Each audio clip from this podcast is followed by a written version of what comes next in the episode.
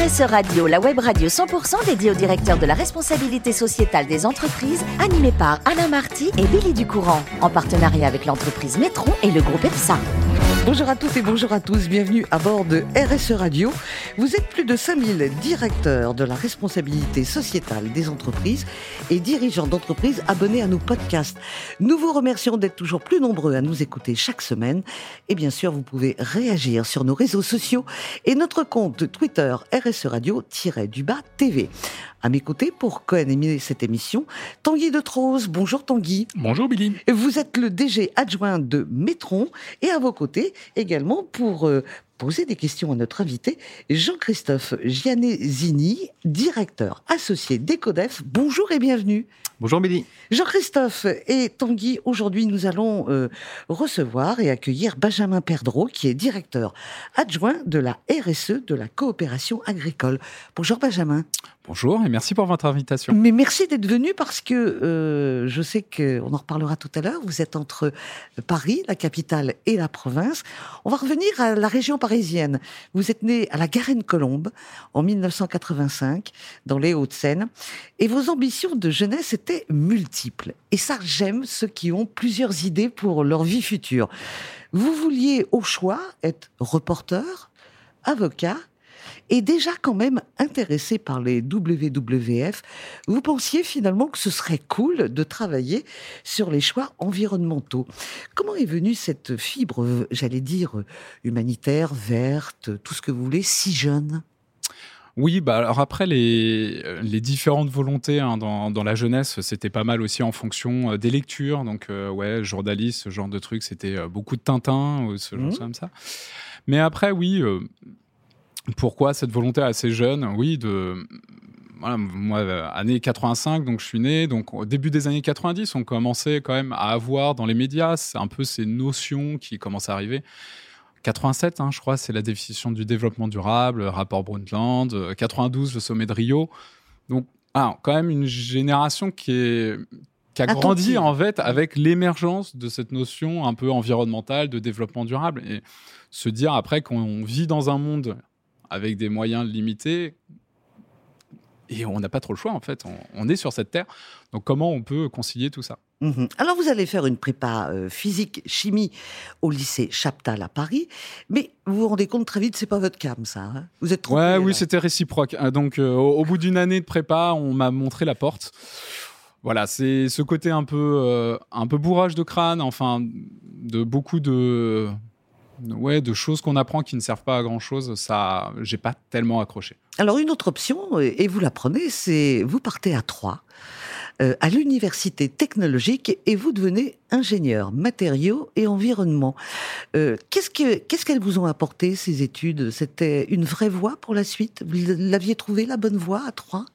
Oui, oui, oui. Euh, donc en fait, les universités technologiques, c'est quoi? C'est en fait un, un, diplôme en 5 ans d'ingénieur avec une prépa intégrée. Et donc là, avec quand même quelque chose d'un peu plus appliqué, on va dire, des connaissances qu'on peut tout de suite appliquer. Et pourquoi euh, 3, euh, capitale de l'andouillette, quand même, faut que je on, place. On, on, y reviendra à l'andouillette. bah oui, oui, forcément. Andouillette et musique, vous allez être surpris. Hein. et euh, en fait, il y avait donc une, une, formation donc en matériaux et en environnement, et donc qui conciliait bah, mes aspirations, ma sensibilité sur ces sujets environnementaux, de développement durable, et donc euh, potentiellement après des métiers même si j'avais aucune notion de ce que je voulais faire. Et pourtant, euh, pendant ces études, vous allez faire Erasmus pendant six mois. C'était en Allemagne. Oui, ouais, un choix qui peut surprendre. Bah oui. Euh, quand je, on échangeait avec mes copains qui étaient en Erasmus, eux, ils étaient plutôt Europe de l'Est ou Europe du Nord avec un programme très chargé entre des soirées et des sorties. Euh, côté Allemagne, c'est pas trop ça. Donc moi, j'étais à Kaiserslautern, donc on est plutôt sur l'ouest de l'Allemagne. Euh, et c'est vrai que euh, c'est un des rares semestres où, enfin, c'est le seul semestre où j'ai vraiment beaucoup, beaucoup travaillé. Mais c'est intéressant. Mais c'était super intéressant. Erasmus, c'est aussi, enfin, moi, je vois ça en fait dans la construction européenne, c'est vraiment quelque chose d'assez, enfin, remarquable parce que ça permet de rencontrer les différentes nationalités européennes, d'échanger aussi pendant mhm. six mois sur ces Pardonnez-moi, mais par rapport à vos études, Benjamin, euh, l'Allemagne, c'était pas un hasard. Ah oui, non, non, oui, oui, bien sûr. Enfin, faut qu'on explique ça. Oui, c'est pas parce que j'aime la bière que je suis allé en Allemagne, mais c'est aussi euh, quand même cette université-là. Pourquoi? Parce que bah, je travaille sur les matériaux, donc il y avait aussi des cours sur des matériaux assez innovants, sur tout ce qui est matériaux composites qu'on utilise aujourd'hui euh, dans l'aviation, dans différentes euh, industries. Mais il y avait aussi toute cette part environnementale. On sait que les Allemands sont assez en avance de phase sur ces questions de recyclage, ce genre de choses. Donc des cours que je n'avais pas à l'UTT, je suis allé les récupérer en Allemagne. Mmh. Alors, premier job, euh, c'est pas mal non plus parce que vous arrivez chez Veolia. Veolia, c'est une belle image aussi. Oui, très, très belle entreprise. Mmh. Et puis, euh, c'était un remplacement congé maternité, donc un CDD. Souvent, maintenant, on commence un peu comme ça. Hein. Un remplacement congé maternité, c'est une bonne opportunité pour se faire sa première expérience professionnelle. Et donc, c'était à la recherche de Veolia sur tout ce qui est propreté. Et donc, on m'a mis sur un sujet qui m'a pris quand même pas mal de temps. C'était les écrans plats, ils arrivent dans nos centres de recyclage, on ne sait pas quoi en faire. Aujourd'hui, on a une activité qui est déficitaire. Donc, comment mettre en place un process industriel rentable pour les écrans plats? Mhm. Alors, après Veolia, vous partez chez AFNOR, qu'on connaît surtout hein, au départ pour la normalisation. Mais vous, vous, étiez sur la partie certification euh, qui était plus complexe? Pas forcément plus complexe, mais c'est vrai qu'AFNOR, tout, tout de suite, euh, les personnes connaissent la normalisation. Bon, en plus sur la RSE, hein, il y a toutes ces questions d'ISO 26000, on y reviendra, mais euh, qui est pas forcément le plus sexy, hein, la normalisation. Et donc, côté certif, donc c'est après, c'est plutôt bah, des entreprises mettent en place des démarches de développement durable, qualité, vous connaissez tous ISO 9001, et elles souhaitent après le faire reconnaître. Donc que ce soit d'un point de vue B2B, que ce soit d'un point de vue B2C. Donc c'était très intéressant parce qu'il fallait être à l'écoute du marché. Quelles sont un peu les tendances sur lesquelles les entreprises souhaitent communiquer?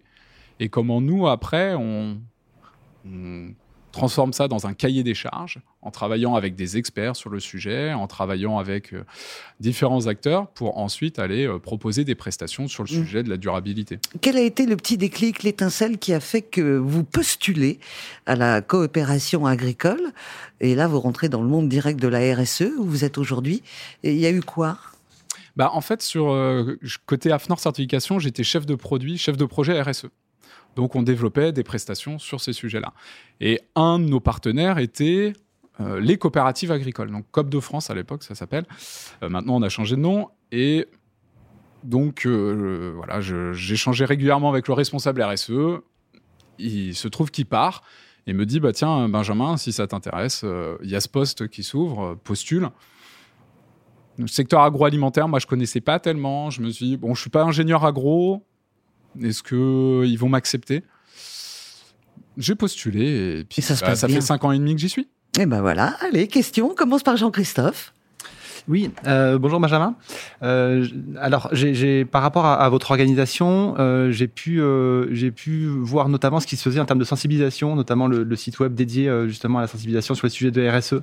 Euh, que, que, dans lequel il y a des choses intéressantes, j'ai trouvé des labels, etc. Et il y a le sujet du lobby, je trouve, qui est extrêmement important euh, dans le secteur euh, agricole et agroalimentaire.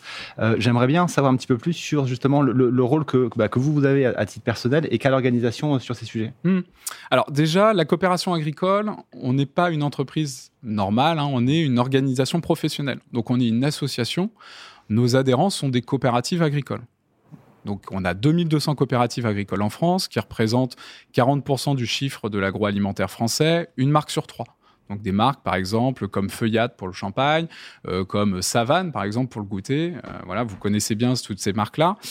Et donc, nous, on a trois missions principales, qui est le lobbying, l'accompagnement de nos entreprises et la valorisation. Et souvent, moi, quand on me demande, mais qu'est-ce que tu fais comme métier Avec un peu de provoque, c'est je suis lobbyiste de l'agroalimentaire. Donc tout de suite, on a une belle étiquette sur le front. Après, je dis non, c'est bon, je travaille sur la RSE, donc ça va, ça compense un peu, voilà, ça contrebalance un peu le sujet. Mais lobbying, après, qu'est-ce que ça veut dire? C'est après, c'est représenter les intérêts des coopératives au niveau européen, parce qu'on sait très bien que sur ces sujets de durabilité, il y a énormément de choses qui se passent au niveau européen. Donc, comment on travaille avec notre représentation européenne qui s'appelle le COPA-COGECA, on a plein de petits noms comme ça sympas, pour bah, travailler avec le Parlement européen, avec la Commission, pour avancer sur des sujets. Et donc en Europe, on a plein de sujets comme le Green Deal, comme Farm to Fork, où là-dessus, on est énormément mobilisé. Et pareil, après au niveau français, on va travailler avec les parlementaires dans la constitution des lois. Et eh ben oui, tout ce que vous voyez comme image sur des lobbyistes, travailler sur des amendements, proposer des amendements, ça c'est une partie qu'on fait, mais travailler aussi avec l'administration. Et aujourd'hui, on est avec la situation qu'on connaît par exemple en Ukraine, et on sait qu'elle a énormément de répercussions sur la filière agroalimentaire, si vous trouvez plus d'huile de tournesol hein, en ce moment euh, dans votre magasin, c'est peut-être que voilà, c'est une des conséquences de la crise, la guerre en Ukraine. Bah voilà, nous on essaye de travailler avec eux, avec euh, le gouvernement, les ministères sur ces sujets-là. Et après, après d'autres structures, on a beaucoup travaillé avec l'AFNOR, on travaille, on est membre aussi de la plateforme RSE. Donc le lobbying après se passe à différents niveaux. Mmh. Tanguy, oui, alors une petite digression d'abord euh, pour, euh, pour les, les, auditeurs les plus jeunes parmi nous qui ont la, chance de partir en Erasmus ou de pouvoir partir en Erasmus, je confirme. L'Erasmus en Allemagne est un très bon choix. J'étais à Düsseldorf. Ça commence à dater, mais, mais voilà, je ne regrette absolument rien.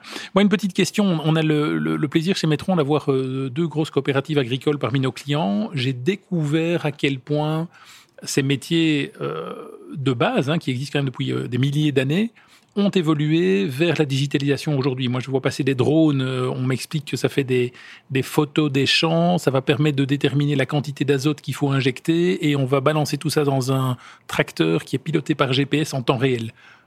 Euh, c'est pas vraiment la vision que moi j'avais de l'agriculture. Aujourd'hui, est-ce qu'il y a encore une agriculture sans digitalisation? Euh, Oui, celle que vous faites dans votre jardin.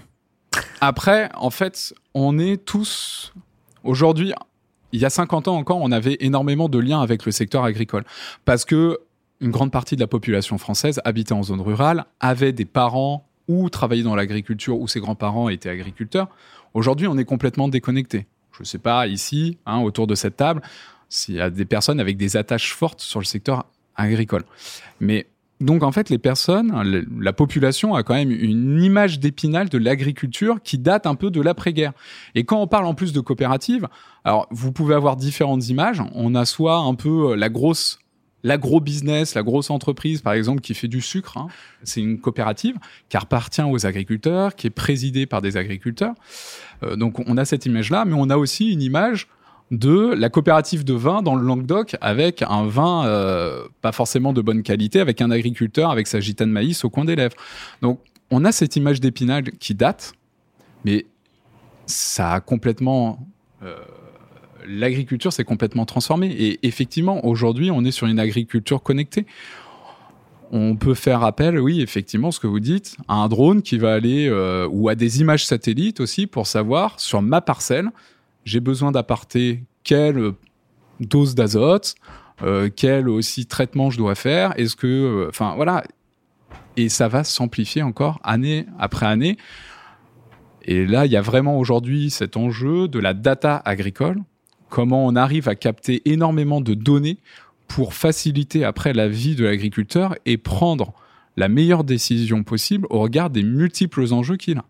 Que ce soit bah, les enjeux environnementaux, climat, biodiversité, je vous fais pas la liste à l'après-vert, mais aussi des enjeux économiques. merci en tous les cas pour vos questions, Tanguy et Jean-Christophe. Benjamin, pour rebondir euh, euh, sur cette image qu'on a de l'agriculteur, ça fait déjà 30 ou 40 ans, on le sait, dans les tracteurs, même à l'ancienne, ils avaient déjà la radio? Ils avaient la clim, et ça a été des, des, des auditeurs fidèles des, de la radio. Et tout le monde était surpris en disant comment vous écoutez de votre tracteur Bah oui, il y a la radio dans le tracteur. Alors la radio nous amène forcément à la parole, mais à la musique. Euh, il nous reste peu de temps, Benjamin. Je dois dire que vous aimez le rugby, vous aimez également beaucoup les jeux vidéo et les jeux de société que vous faites avec vos enfants, et c'est formidable. Mais je voudrais qu'on se focalise sur la euh, musique, puisque dans vos jeunes années, c'est pas donné à tout le monde. Vous avez joué du saxo pas facile le saxo. Ouais, oui, oui, oui, mais saxophone, j'ai des, des, parents très fans de jazz, mm-hmm. très fans de jazz, donc euh, beaucoup, beaucoup de musique ou même un peu de funk à la maison, donc euh, le saxophone souvent dans les oreilles. Et c'est vrai qu'on est dans une famille assez musicale, donc après, euh, voilà, le saxophone, au début mes parents m'ont dit non, ça coûte un peu trop cher. On va d'abord tester, voir si t'aimes bien la musique. Donc deux ans de flûte à bec. Bon, après, ah. j'ai pu briller au collège dans les cours de musique.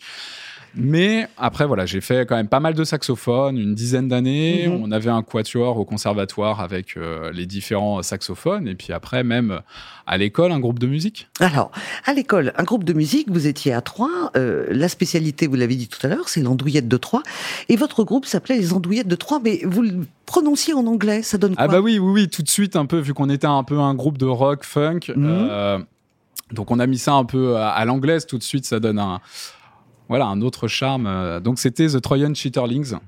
Voilà, vous savez maintenant dire andouillette euh, en anglais, c'est Cheaterlings. Ouais, si on décompose le mot, faut pas trop le décomposer d'ailleurs. Euh, mais voilà. C'est comme l'andouillette, hein, faut pas décomposer non plus.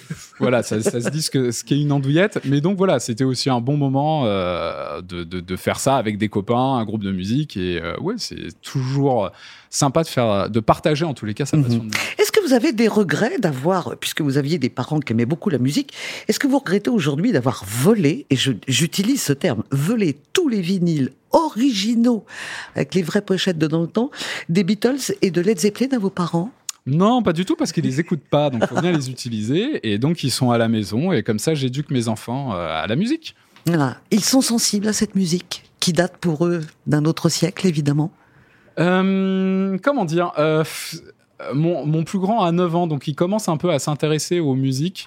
Euh, Celle-là, ça l'intéresse pas tellement. Alors, il est très marqué Queen, il aime beaucoup Queen. Voilà. euh, Il y a pire, il y a hein pire, Il y a pire. Ah non, mais c'est très bien, c'est très bien, c'est très Bon bien. début. Très bien, c'est très bien. Et il commence un peu à virer sur les trucs actuels de rap où là j'ai un peu plus du mal. Mais euh, bon, voilà, je commence à passer du mauvais côté et, euh, de vieux con. Mais euh, donc non, non, non, c'est important aussi de les éduquer à la musique.